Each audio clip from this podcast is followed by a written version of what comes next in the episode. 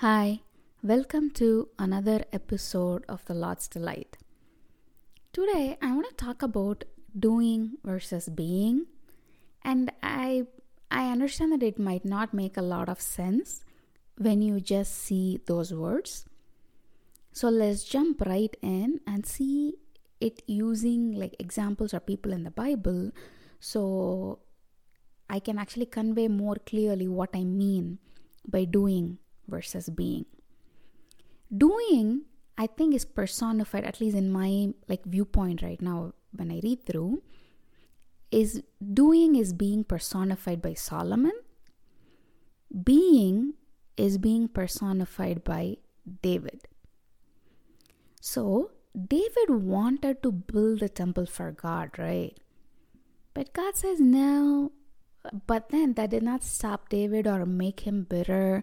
He wanted to do this good thing for God. And this is the first time ever God was actually going to dwell in like a stable, like foundation structure. Like it was only through tabernacle before and it kept moving, right? So this was going to be a immovable like temple and that's where God was going to dwell and that's a big thing. David, who is being called a man after God's own heart, was told not to build.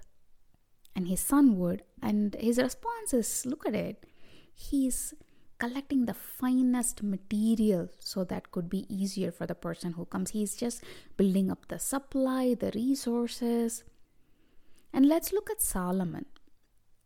Solomon's life was a lot more I'm not saying that it was easy because he was born to Bathsheba and David, and that was like, you know, a very dark circumstance how they came about because David sinned and he not just committed adultery but committed murder so he could have Uriah's wife. And so Solomon was born of that. It was not probably easy life compared to his other brothers, but compared to what David's life was, he was always on the run, he was hunted for his life.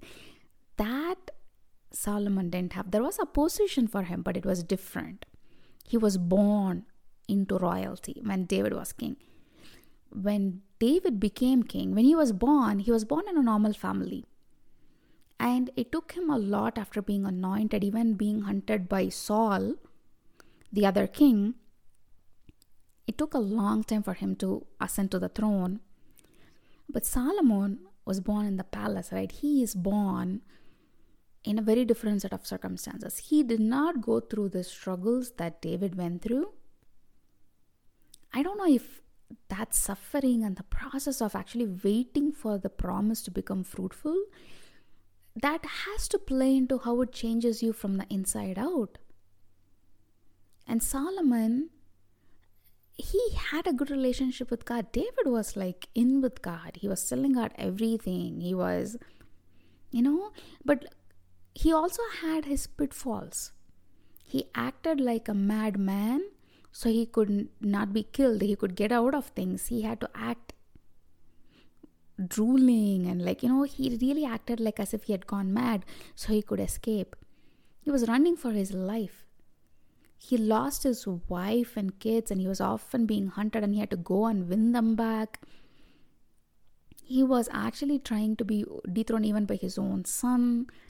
So there was a lot going on and he was not always the right person. He also did marry quite a bit.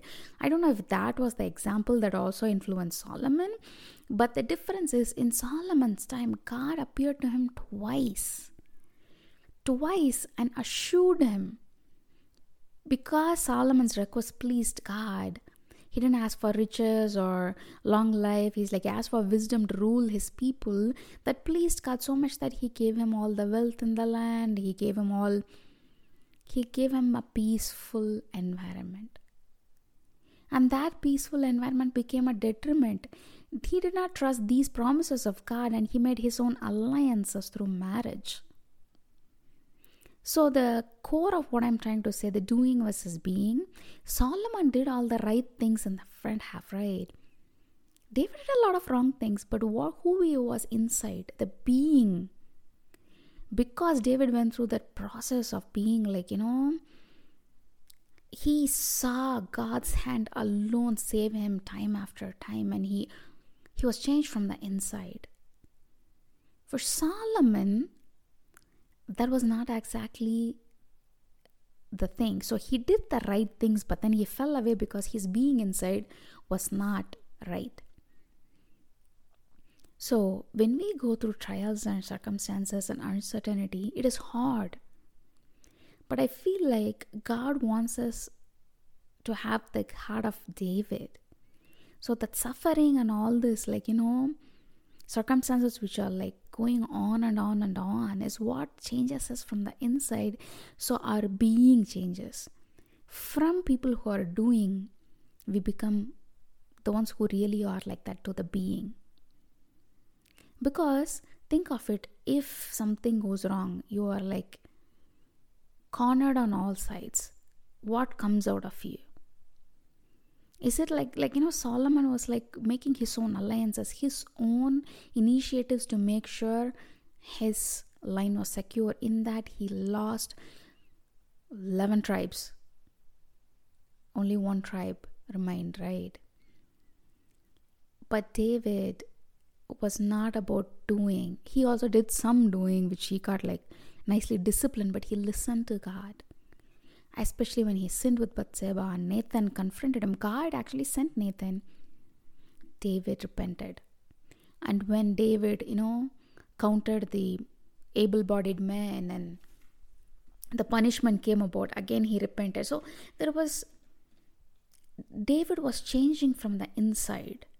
That matters, I feel like, more than just doing the right things for God. Solomon did it. He built the first ever temple in the history of the Bible. Where God actually came and dwelt and his glory filled. He did all the right things, but the being on the inside. So, what matters at the end is not just what we do for God, how we are on the inside and who we truly are and what we believe about Him and how we are on the inside and our relationship with God. That is what matters the most. We all have been Solomon sometime. We do the right things, but on the inside, we are not quite right there. And the journey, I believe, will take us from Solomon to being a David. Even if he fell, even if he did whatever wrong, just run back to God. He was also scared of God sometimes, you know when people saw that like you know the ark of the covenant was bringing and the guy that lifted up his hand to study the ark of the covenant died in the bible it was left in the land in another person's land and then like you know finally david had it come in and so it's like david also had his own fears.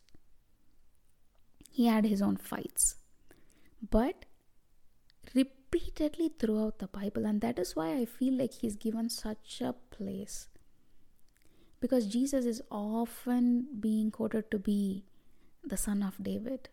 He came in the line of lineage of David. Not Solomon, it's not being said that way. And that is why it's more than doing things for God, we need to be the we need to be the being in our inside. We need to be people who like for example the doing should match the being. And it's going to be hard. It's going to be a process. It's not just just when you come to god you accept him and then it just works out. There is a process of sanctification but each day we need to make the choice. We need to obey and we need to be open to that discipline to be able to get to that place. So today i want to encourage you. Are you just doing things for god or are you truly being on the inside what he wants and the relationship that you have with him on the inside? Because it's, for example, I'll give you one thing. It is easy to say, Oh, I forgive, but on the inside, being actually not forgiving. And let's say if somebody did something wrong and they say, I'm sorry, and then maybe we say, Oh, it's okay, but we are not really okay with it on the inside.